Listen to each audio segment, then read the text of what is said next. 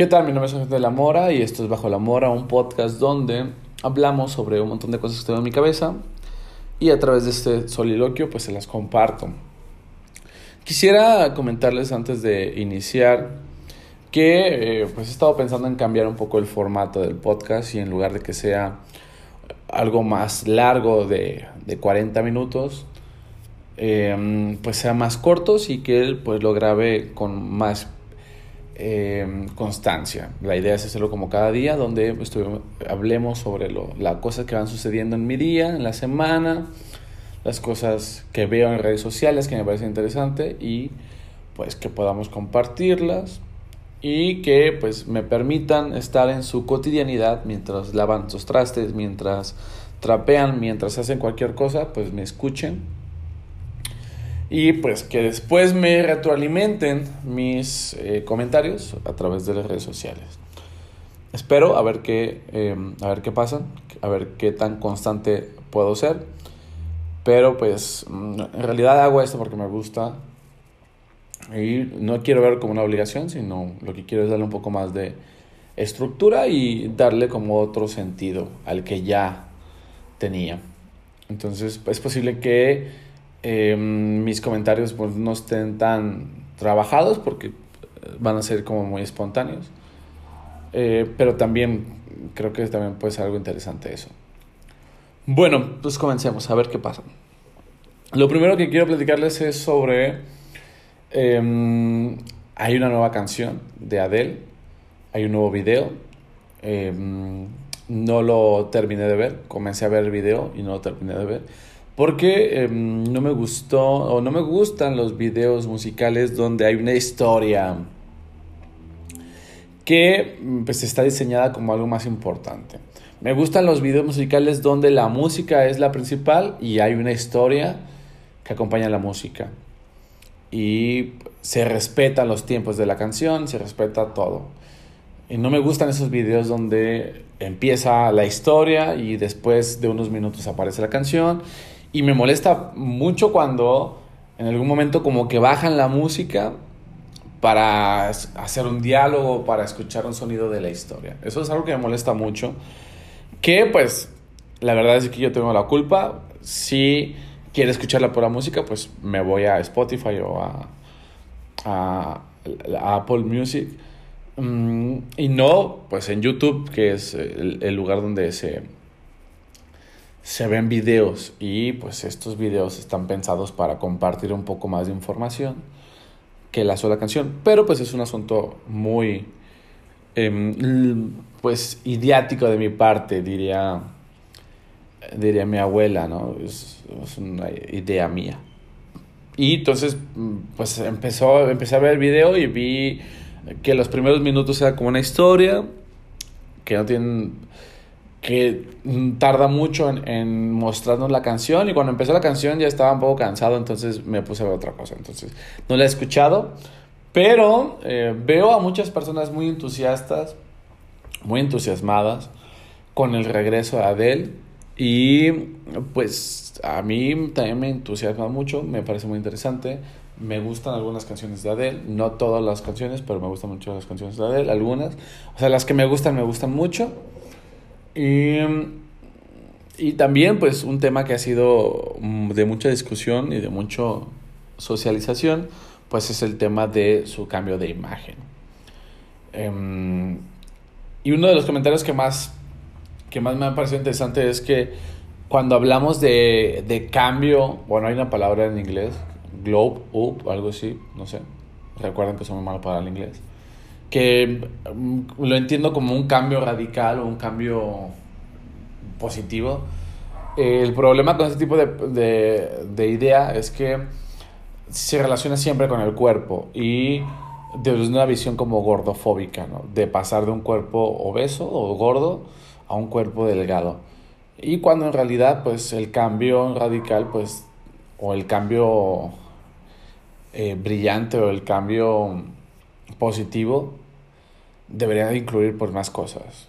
Qué padre que alguien decida cambiar sus hábitos alimenticios, sus hábitos de ejercicio y que eso traiga eh, como consecuencia que su cuerpo eh, se modifique qué padre, pero si solamente nos enfocamos en eso, pues estaremos cayendo en un comentario gordofóbico donde pues criticamos la obesidad eh, por encima de el tema de la salud y solamente por un tema estético. En nuestra cultura creemos que los cuerpos gordos no son bellos y aunque digan que sí, pues existe todo em, para decirnos que, que no, que, que, lo hegemónico, lo que, lo que vende, lo que está chido es los cuerpos delgados. Y pues veamos todos los cuerpos de, de las personas famosas. La tendencia de los cuerpos de las personas famosas es cuando les va muy bien, pues hay una relación entre eh, verse más delgadas o verse más trabajados sus cuerpos. Estoy pensando en tanto en hombres como mujeres.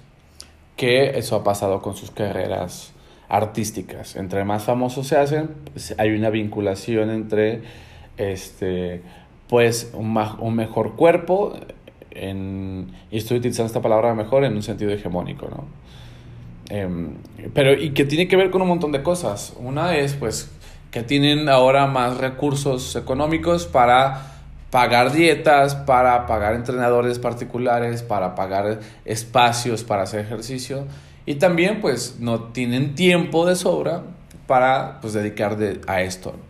Y las personas pues que no tienen dinero, que no tengo que no tenemos dinero, pues lo que importa es echarle cualquier cosa al estómago, ¿no? Que, que eso me eh, recuerda el tema de las maruchan que la semana pasada, y todavía siguen algunas, em, algunos memes rezagados de la ola del mame de la marucha, que iba a ser cancelada según eso, por la Profeco, que resulta que al final no.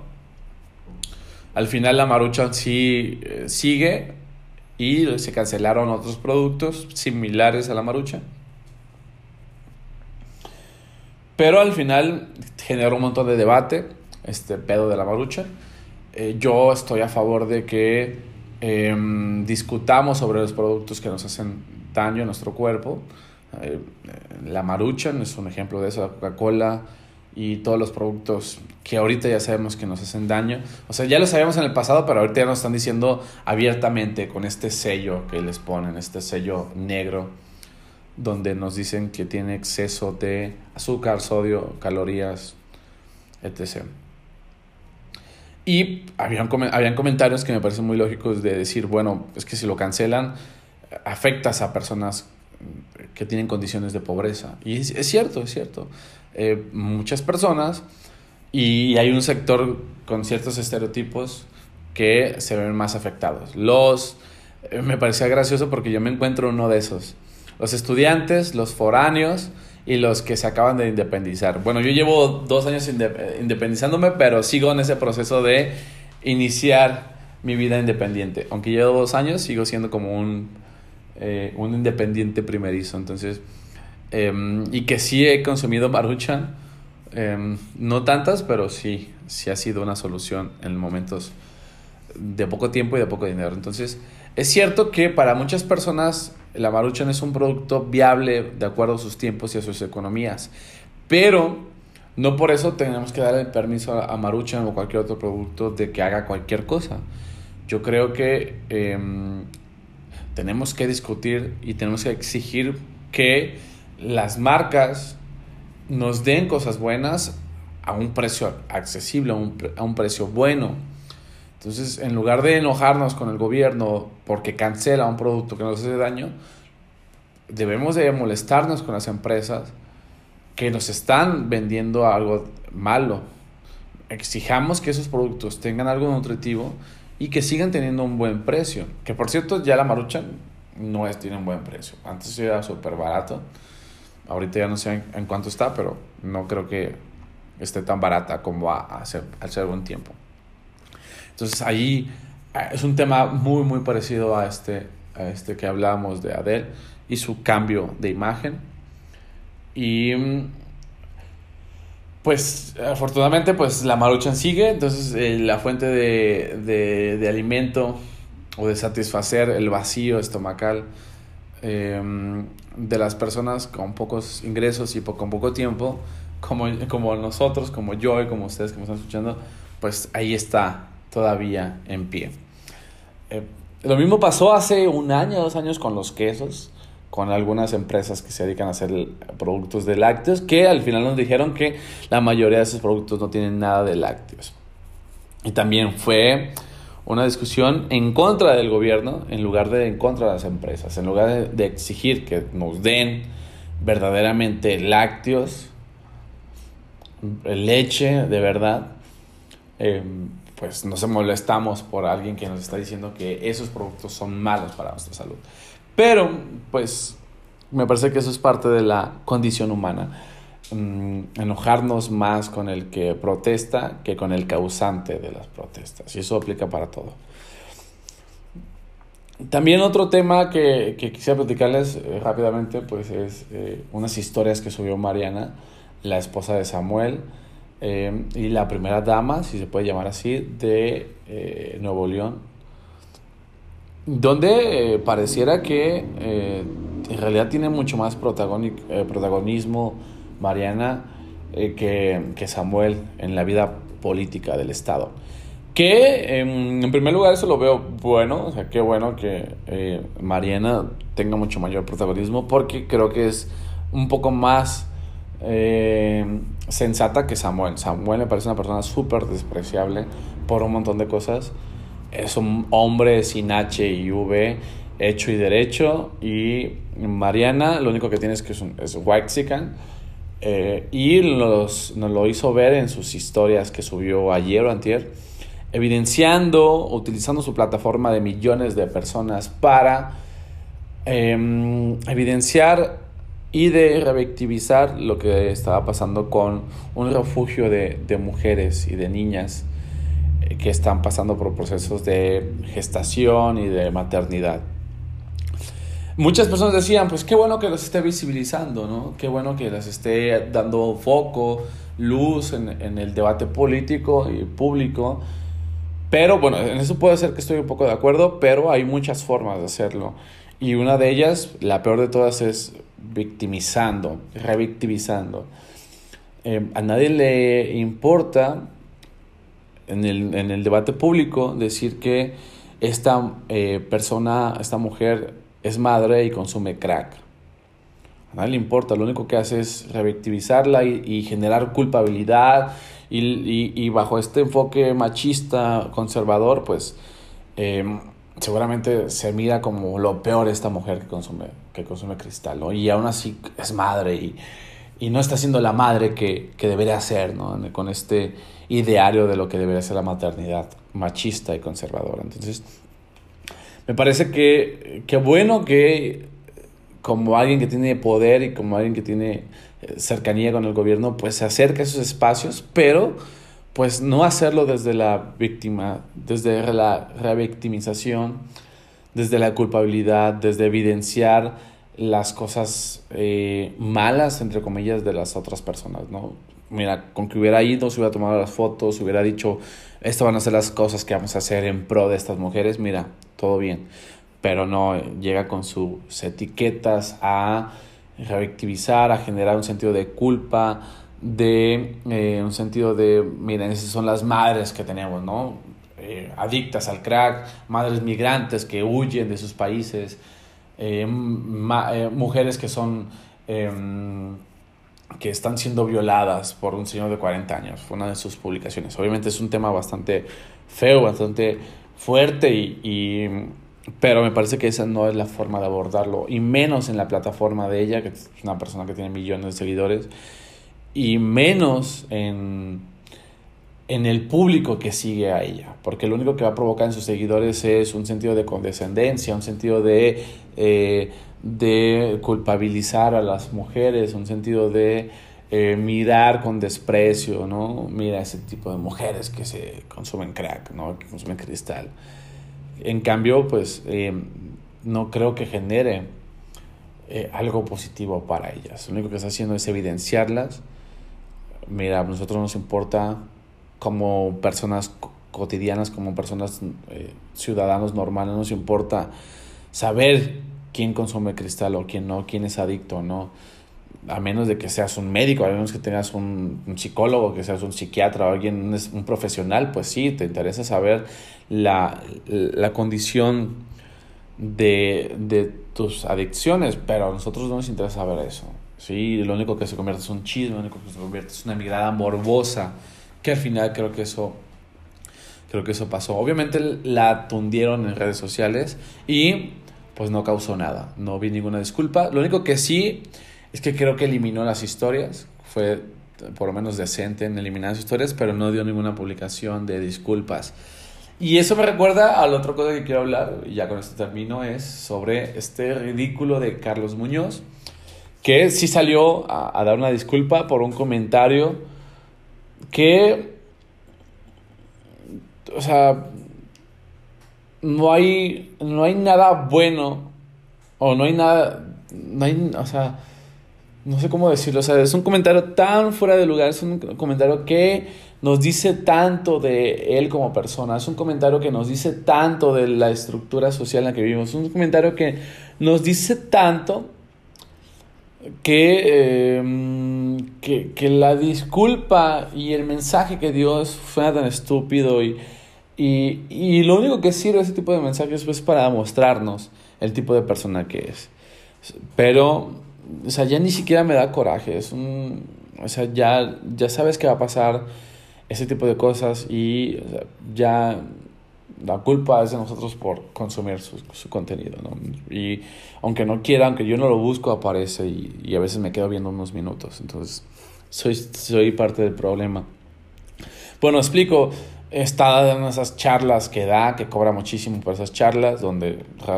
Eh, rápidamente, pues lo único que pagas es 15 mil pesos como mínimo para que te pendeje tus eh, propuestas, tus ideas y tu forma de hacer las cosas. Y pues eso yo lo puedo hacer mucho más barato, ¿eh? si necesitan que alguien los pendeje, yo los puedo hacer hasta gratis, sin ningún problema. Y en una de esas conferencias, donde anda pendejando personas, se mete con el mesero y le dice que no tiene hambre. O sea, sin conocerlo, sin saber nada, solamente utiliza el, el primer sujeto que ve que está fuera de la lógica de, de su mundo y lo utiliza para evidenciar, para revictimizarlo y para eso, ¿no? Y pues obviamente las redes sociales eh, explotaron y lo que me dio gusto es que muchas personas que, que yo admiro no lo conocían y, y, y, se molestaban, ¿no? Se molestaron porque me comentaban que todo lo que sabían sobre este sujeto era en contra de su voluntad y, y que ya no podían deshacer ese, ese, esa nueva información que tenían de este personaje. Entonces, este, eh, eso me hace pensar que pues, en realidad no es tan famoso como, como, como a veces él se dice, ¿no? O como sus números eh, dicen, pues tiene un millón de seguidores. Pero, pues lo tundieron rudísimo en, en, en redes sociales y pues ya después se disculpó, pero en realidad eso no sirve de nada. El, el comentario ya está hecho y sobre todo ese comentario es producto de una creencia, de una forma de entender el mundo, que eso no ha cambiado. Que por más que se disculpe, esa forma de entender el mundo sigue ahí. Y en cada video que tiene oportunidad, pues lo reproduce ese pensamiento, ¿no? Bueno, esto es todo por hoy. Mi nombre es Ángel de la Mora, esto es Bajo la Mora y nos vemos hasta mañana. Adiós. ¿Qué tal? Mi nombre es Ángel de la Mora y esto es Bajo la Mora, un podcast donde hablamos de todas las cosas que pasan por mi mente en este nuevo formato de hacerlo más pequeño y más constante. Hoy es el segundo día que sí se está logrando este, este, este compromiso conmigo mismo, a ver qué tal, a ver qué pasa.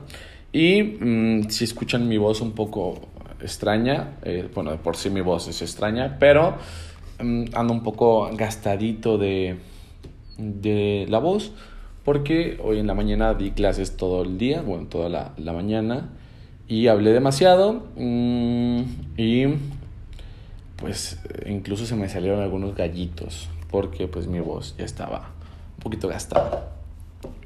Um, pero nada grave, espero, y pues ni pedo, ¿no? es parte de el oficio.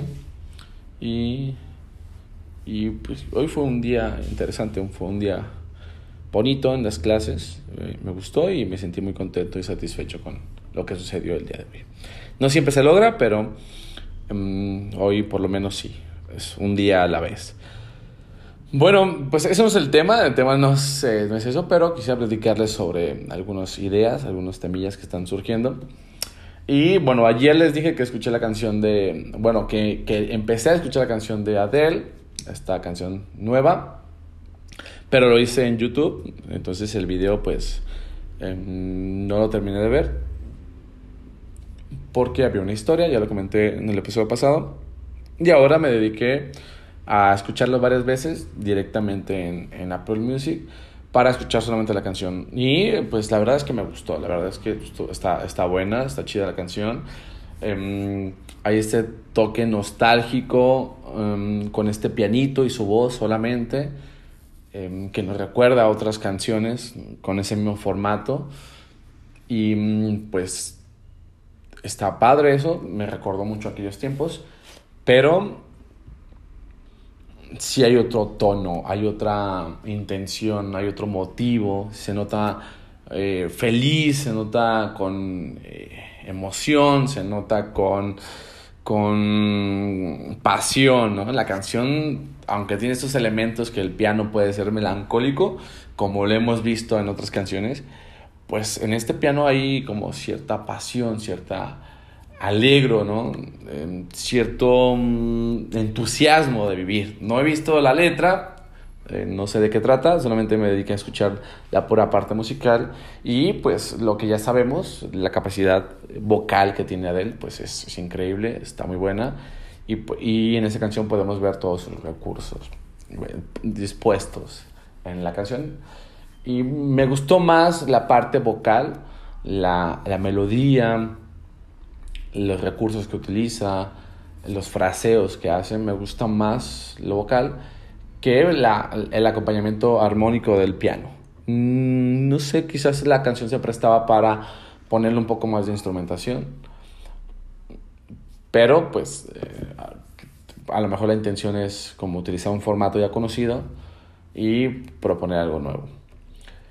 Y la verdad es que está chido, me gustó, pues eh, es, una, es, una, canción interesante, la escuché varias veces y, la verdad me, me, dieron ganas de seguir escuchándola. No generó este efecto de, pues, de quitarla, de pasar a la siguiente canción, de cambiar de música, sino que estuve haciendo algunas actividades, estuvo de fondo la canción, en algún momento les le prestaba atención a ciertas cosas y así estuve y la verdad es que eh, chida me gustó.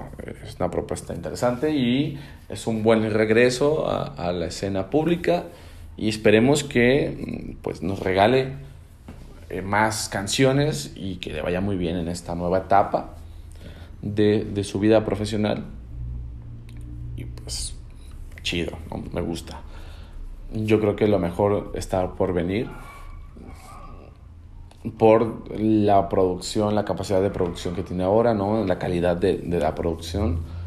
Creo que van a venir cosas muy chidas y, y, pues a ver qué nos prepara Adele en los siguientes, en los siguientes, en los siguientes años. Siempre tengo mucho optimismo sobre muchas bandas.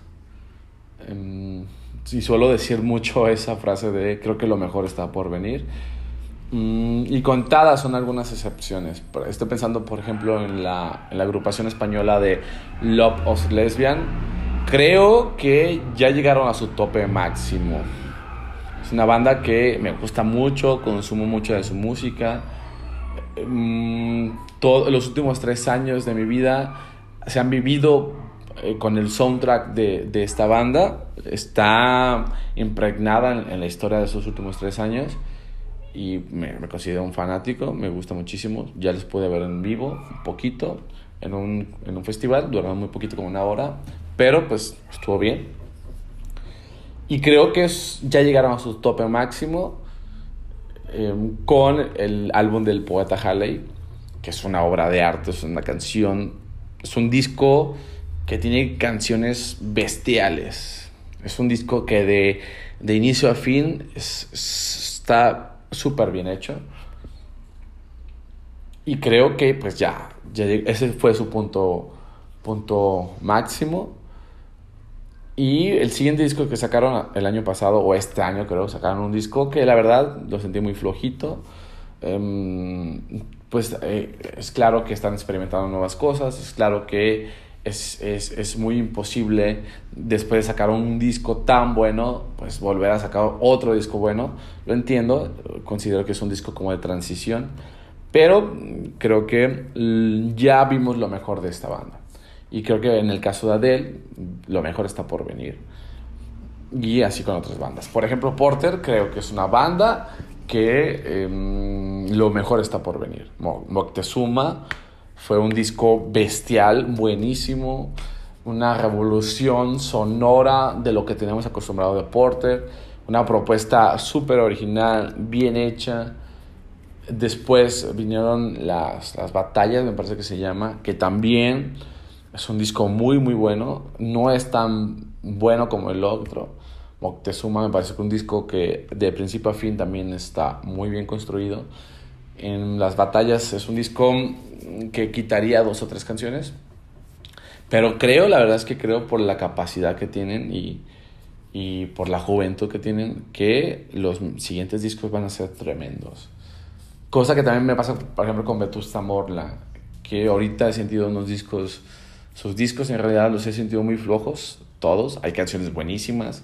Es una banda muy, muy potente. Pero todavía no crea su mejor álbum. Todavía no tiene su mejor obra. Tiene buenos temas que están regados ahí por toda su discografía. Pero el disco estelar, el disco bueno, todavía no llega. Y por otro lado tengo, tenemos el ejemplo de Zetangana que nos acaba de dar una, un discazo que es el del madrileño. Y es bien curioso porque este disco eh, prácticamente viene de la nada, porque no hay mucha discografía atrás. En el caso de Lopus Lesbian, hay como unos cuatro o cinco discos atrás del poeta Halley. Eh, en el caso de Porter también hay dos o tres discos atrás, pero en realidad yo no conozco un disco, o hay de ver uno o dos discos de Zetangana y este disco del madrileño lo rompe todo. O sea, la diferencia es abismal entre este álbum del madrileño a su anterior. Es abismal. Entonces, se, se brincó años de, de carrera musical. Es una obra de arte. La verdad es que está muy, muy bien hecho la propuesta, cómo está construido, el concepto, las músicas, las colaboraciones. Es un disco conceptual eh, que, por lo menos en el, mundo urbano, pues no es como muy común. Pero pues también ya se veía venir porque eh, pues hubo una... Bueno, quizás aquí me estoy equivocando, sí, y, hay un disco que, lo, que fue su predecesor un disco antes, pero no fue directamente de él, sino que fue de Rosalía. El, el, álbum de Malamente, que es un disco también, un disco conceptual, un disco bien pensado, donde eh, Zetangana, este, Antón, pues contribuyó en la construcción de ese disco. Entonces yo creo que ahí tomó todas las herramientas suficientes, la experiencia, para después construir un proyecto personal y la verdad es que se pasó de lanza. Las colaboraciones que tienen, las canciones que tienen están buenísimas. Todo, lo, todo el trabajo artístico que hay detrás está muy, muy bueno. Si no te has metido, si no lo has escuchado, no sé qué estás esperando, dale. Dale porque está muy bueno. Bueno, voy a cambiar un poco de tema, un poco un, eh, tema muy radical, nada que ver. Y es que salió la noticia de que uh, Millonario, uno de los cantantes de Cártel de Santa, lo detuvieron por un presunto asesinato. Mm, hay muchos rumores, no ha habido, hasta hace dos, algunas horas, no ha habido como una respuesta oficial y pues también puede ser que como una fake news, pero pues se está hablando demasiado de eso. Quién sabe, no me extrañaría, pues, eh, porque hay una apología a la violencia en en ese movimiento, particularmente el de ellos, que, que no comparto y que creo que no es como propio del, del movimiento urbano mexicano.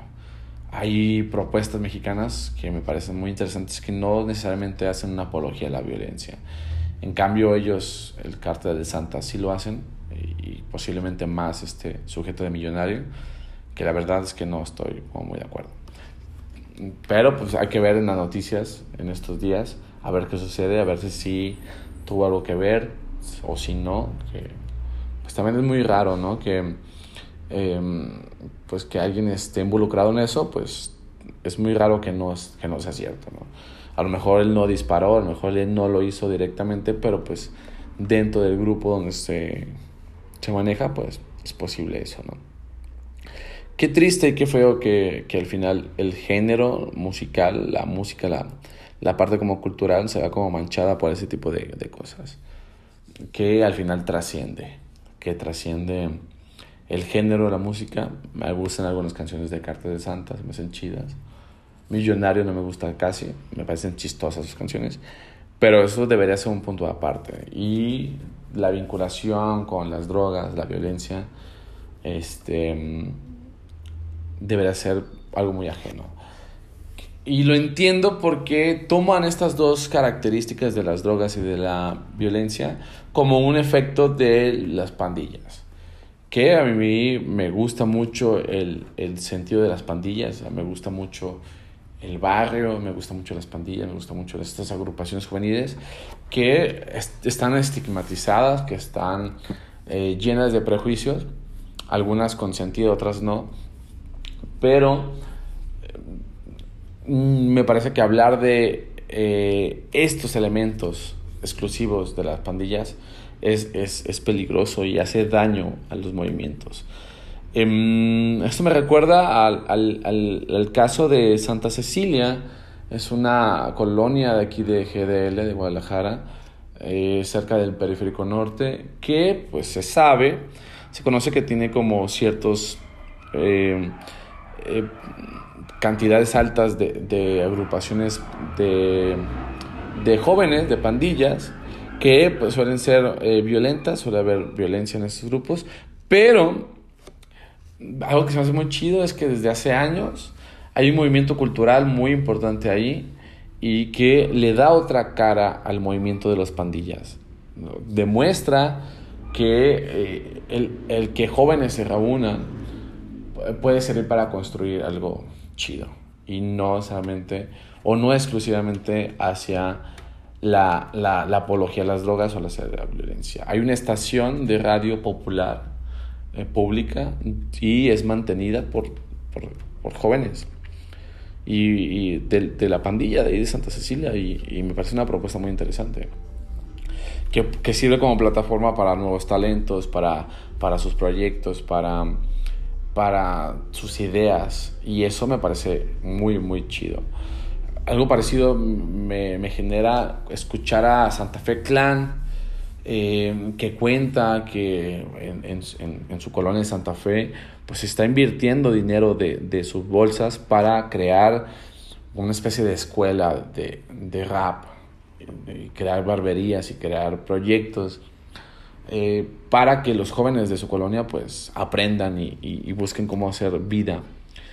Mm, y eso me parece interesante, no clavarnos solamente en las características de la droga la violencia, sino eh, pues hablar de las otras cosas positivas de, los movimientos juveniles, de las pandillas, del barrio, de, las bandas, eh, que pues ya hay mucho prejuicios hacia ellos para que nosotros sigamos dando más motivos. Eh, también es algo, es algo que yo he percibido en, en, la colonia de trabajo, en la colonia donde está mi secundaria, en Polanco. Me parece que hay un movimiento importante, interesante, de jóvenes que están haciendo algo chido para construir comunidad en la colonia. Veo a personas muy comprometidas, eh, veo a jóvenes que han sido mis estudiantes, que ya salieron, muy clavados en como la parte cultural, de hacer movimientos artísticos, muy chidos, muy, eh, muy interesantes, muy propositivos, muy eh, hechos para construir colectividad, comunidad, que me parece que, que, es lo que hace falta. Y al final echarnos la mano entre todos. Yo de manera muy indirecta ahí estoy un poco metido, estoy apoyando algunos proyectos que tienen algunas personas. Me gustaría vincularme más, pero quiero hacerlo como muy natural. Pero mm, si funciona bien este proyecto que tenemos, pues a lo mejor nos podemos vincular un poco más. Pero eh, también pues entiendo que yo como profesor pues puede ser como un poco intrusivo ahí, ¿no? Entonces quiero que ellos me inviten a sus proyectos este proyecto en que estoy participando, eh, este chavo me invitó y estamos colaborando y me siento muy contento con, con lo que se está logrando. Vamos poco a poco, pero ahí va. Y está, está, está muy padre. Disculpen por el tosido. Hoy también, ayer y hoy también sucedió algo, otra vez con dos personas. Eh, eh, haciendo comentarios fuera de lugar. Mm, una es continuación con lo que hablamos ayer sobre este ridículo de Carlos Muñoz, eh, sobre el mesero. Ya al parecer ya hubo una respuesta, una contrarrespuesta del mesero. Hizo un TikTok, el chico, y pues burlándose, ¿no? Que al final recibió el curso gratis y además le pagaron y además le dieron propina. Entonces, pues, eh, pues muy inmenso no está el chavo, ¿no? En realidad salió más vivo que, que todos los que ahí estaban, ahí estaban sentados, que pagaron y que eh, estaban viviendo con su pose de emprendedores. Este chavo se aventó todo el curso, toda la charla, se aventó, le pagaron y además le dieron propina, entonces pues salió ganando el chavo. Muy sin interés o muy sin, sin ganas no es. Y, la verdad es que fue un toque muy, es un, jaque mate, un, un, remate muy, muy inteligente y muy bonito. Me gustó mucho verlo y, qué padre por él. Este, esperemos que así terminen todas las historias. Otra, otra cosa que también se salió con mucho de control fue una, un comentario de Mónica Garza, esta persona que, que hacía, no sé si lo haga todavía, el programa de eh, Un nudo en la garganta o Engarzados, ¿cómo se llamaba? Sí, era un programa donde hacían entrevistas eh, muy personales a ciertos artistas de TV Azteca. Mónica Garza, creo que se llamaba Engarzados o algo así. Que a mí me gustaba verlo, me gustaban las entrevistas, me parecía chido. Me parecía una mujer que, que tenía como cierta presencia. Y las entrevistas me gustaban. O sea, ella cuando estaba muy chamaco. Pues yo pensé que ya estaba como retirada, ya no sabía, ya no la había visto en ningún lado, hace mucho que ya no veo tele, pues. Em, y yo no sabía nada de ella. Hasta hace poco, ayer, publicó algo que la verdad fue como muy fuera de lugar. O sea, ni siquiera tiene como sentido, no había como un propósito. Y lo peor fue la respuesta que da de disculpas. Em, ha habido mucha discusión sobre una glorieta donde había una escultura. Voy a dar un poco de contexto. Y en esa glorieta estaba Cristóbal Colón, pero pues como saben hay este, eh, de las estatuas y eso, la quitaron. Y pues dieron primero una alternativa de, para poner algo nuevo y hubo mucha crítica y recientemente se dijo que se iba a cambiar y al parecer algunas personas estuvieron más de acuerdo. Pues Mónica Garza toma esa foto donde está la nueva imagen y hace un comentario em, diciendo que una disculpa a los turistas o algo así, o una disculpa a las personas que vean eso, refiriendo a que está como feo, que está que puede ser ofensivo mm, esa imagen, ¿no? Si se pide disculpas porque lo que hiciste o lo que ves es ofensivo y es, es una violencia hacia otra persona, entonces eh, la estatua está infiriendo Mónica Garza que la estatua genera una ofensa hacia las personas y por eso está pidiendo disculpas. ¿no? En primer lugar, pues ella, ¿quién es como para andar pidiendo disculpas? ¿En nombre de quién? Pues ella puede tener una opinión si le gusta o no y hasta ahí, ¿no? Adelante. Eh, y después, pues todo el mundo se le dejó ahí encima en Twitter y después sale una, una, una, un hilo, varias publicaciones arrepintiéndose o, no, no, no, eso fue lo peor, que no se arrepintió, que no pidió disculpas por su comentario que decía que disculparan a las personas. eh, no pidió disculpas, sino solamente se justificó y, salió con otros temas fuera de, de lugar. Una salió presumiendo que ella siempre ha sido vocera o siempre le ha dado voz a muchas personas. Y desde hace mucho tiempo hemos eh, concluido, y esto, yo estoy de acuerdo con las personas que dicen que no le damos voz a nadie. Nadie le puede dar voz a nadie. Es un discurso eh, muy blanco, muy superior, de que yo llego y le doy voz a las personas. Aquí nadie le da voz a nadie. La única, voz, a, la única persona que le puedo dar voz es a mí y a veces. Porque a veces el lenguaje me supera y toma dominio de mí y se aprovecha. Entonces, al único que puedo dar voz es a mí. Entonces, esa, esa, ese discurso, esa posición de yo le doy voces a, las, a ciertas personas, pues me suena que lo decíamos mucho antes. Yo nunca lo dije porque cuando quizás pude haberlo dicho ya sabía que estaba mal. Y más porque jamás he estado involucrado. Yo no puedo decir que le doy voz a los estudiantes, ¿no? Que es, es donde yo trabajo. No puedo decir que le doy voz a, a, a las infancias, no.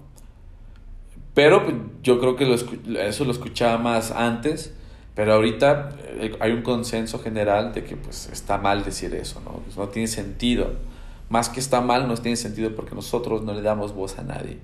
Es una mirada bastante este, condescendiente y denigrante de decir, em, a ver, tú que no puedes hablar, tú que no se te entiende, tú que, que tu voz no vale, pues yo la voy a tomar y, y la, voy a, la voy a decir porque a mí sí se me escucha, ¿no? En primer lugar, entonces en ese punto estuvo muy mal.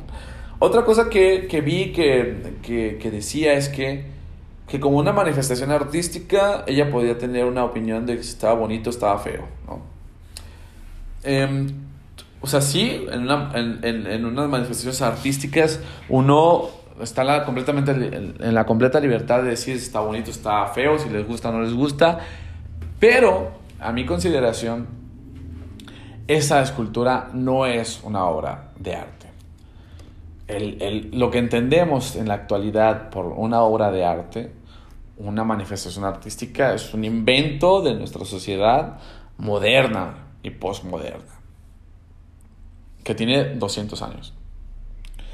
En la historia, en la humanidad, no siempre ha existido la idea de, del artista y del arte, y cuando ya apareció la palabra arte y ya apareció el, artista, pues no siempre, no significó lo que significa el día de hoy. Y pues tenemos los ejemplos de la historia. Eh, en el pasado eran más bien considerados artesanos, eran más bien considerados un oficio, más que esta figura de artista que vende millones y que es como una personalidad y como que tiene cierto poder y como que su opinión vale y eh, donde pues la gente consume su arte como una especie de para aumentar la cultura para eh, una especie de valor. Eso no siempre fue así. Eso, eso eh, comenzó en el siglo pasado a tener mucha fuerza pero en el pasado los artistas eran artesanos eran trabajadores eran un oficio y como no había fotografía pues había alguien que, que, nos tomara eh, un recuerdo, pues nos pintaban. Teníamos que decorar un espacio, pues contratábamos a un pintor para que nos hiciera unos angelitos. Eh, el, a Miguel Ángel era reconocido por ser un artesano y, ser un, trabajador que, que, cumplía una función de decorar. Que con el tiempo pues valoramos su trabajo, su técnica, su belleza, su estética de su trabajo, sí, pero él era un artesano, él era un, obrero, un, oficio, es un oficio, ¿no? Que tenía una intención particular de cubrir ciertas necesidades, ¿no? No había forma de reproducir música, pues, a ver, tráiganse a los músicos que nos toquen todo el día, ¿no? Y esto provocaba que, al igual que casi todos los oficios, pues fueran mal pagados. La mayoría de eh, los músicos que ahora conocemos, o la mayoría de los artistas que ahora reconocemos del pasado como grandes, pues vivieron en situaciones muy pobres. Mozart, un prodigio que ahora reconocemos su talento, murió en la pobreza. Beethoven vivió en la pobreza. Eh, Johann Sebastian Bach, que ahora consideramos como que es el más grande compositor, eh, fue hasta mucho después. Hay una historia, no sé qué tan cierto sea, pero fue Mendelssohn, un músico eh, mucho más cercano a nuestros tiempos, que encontró sus, las partituras de, la obra de Johann Sebastian Bach en una carnicería. Eso cuenta la leyenda, no sé qué tan cierto sea, ¿no? Pero un carnicero estaba utilizando el papel de las partituras para cubrir la carne. Me parece un poco eh, eh, pintoresca la, la, escena, pero lo que dice es que fue Mendelssohn el que recupera la obra de Bach y la estudia y dice, no, es una, esto es, una obra de arte, esto es inmenso, esto es grandioso. Y se rescata, se empieza a rescatar la obra de, de Bach. Eh, pero pues en su tiempo fue un simple eh, maestro de capilla, o sea, un músico que se dedicaba a tocar misas. ¿sí? Era un gran músico, era un gran ejecutante, pero no era esta idea que tenemos en la actualidad de el artista, ¿no? Como esta, esta idolatría que solemos tener hacia ellos. No, eso no. Y, es, y ahora estoy hablando de, de, de, nuestra era. Mucho menos podemos hablar o imaginar cómo se veían eh, las personas que hacían estas obras eh, en, la, en, en, piedra, en, en, el, en, los muros, ¿no? estas obras, estas esculturas. No sabemos cómo se veían, no sabemos cómo entendía la sociedad esas personas que se dedicaban a tallar la piedra y a hacer figuras. Entonces, la opinión que podamos tener sobre estas piezas arqueológicas no se tiene que medir con el parámetro de me gusta o no me gusta como si fuera una obra artística actual, sino que se tiene que medir en un contexto de eh, esto es una, una fuente histórica del pasado, es una fuente eh, arqueológica, es una fuente material eh, que nos recuerda la existencia de algo atrás de nosotros, ¿no? algo atrás. Y que si no está esto, pues prácticamente representaría el olvido, la inexistencia de, de, esto. Entonces es fundamental que tengamos en nuestros espacios públicos eh, recuerdos o, monumentos o, o, cosas que nos recuerden a estas cosas del pasado y, y sobre todo y más importante pues darle espacio para las, las, las cosas que están en el presente no hay, hay tantos mundos en México hay tantos Méxicos que no se les da espacio que, que, que es un problema algo, algo bien chistoso es que eh, cuando se presentó la primera propuesta para sustituir a Colón, eh, era una cabeza de una mujer olmeca, pero el que le iba a hacer era pues un mexicano blanco, ¿no? Un artista blanco. Y pues los comentarios obvios era, bueno, si vas a hacer algo de temática indígena, ¿por qué no pones a un artista indígena, no? ¿Por qué no pones a un artista que sea descendiente o que, o que sea un indígena o que sea de alguna comunidad de los pueblos originarios? Hay tanto talento, hay tanto, y hay tantas manifestaciones artísticas, ¿por qué no pones a ellos? Pues, ¿por qué? Porque no importan en el espacio público para el Estado mexicano. Entonces, ahí hay una contradicción muy importante, ¿no? En parte, estos, el espacio público debe ser ocupado para recordarnos la existencia de lo que pasó en el, eh, atrás, pero también debe ser espacio para ocuparlo todas las manifestaciones de identidades de nuestro país, porque no es un solo México.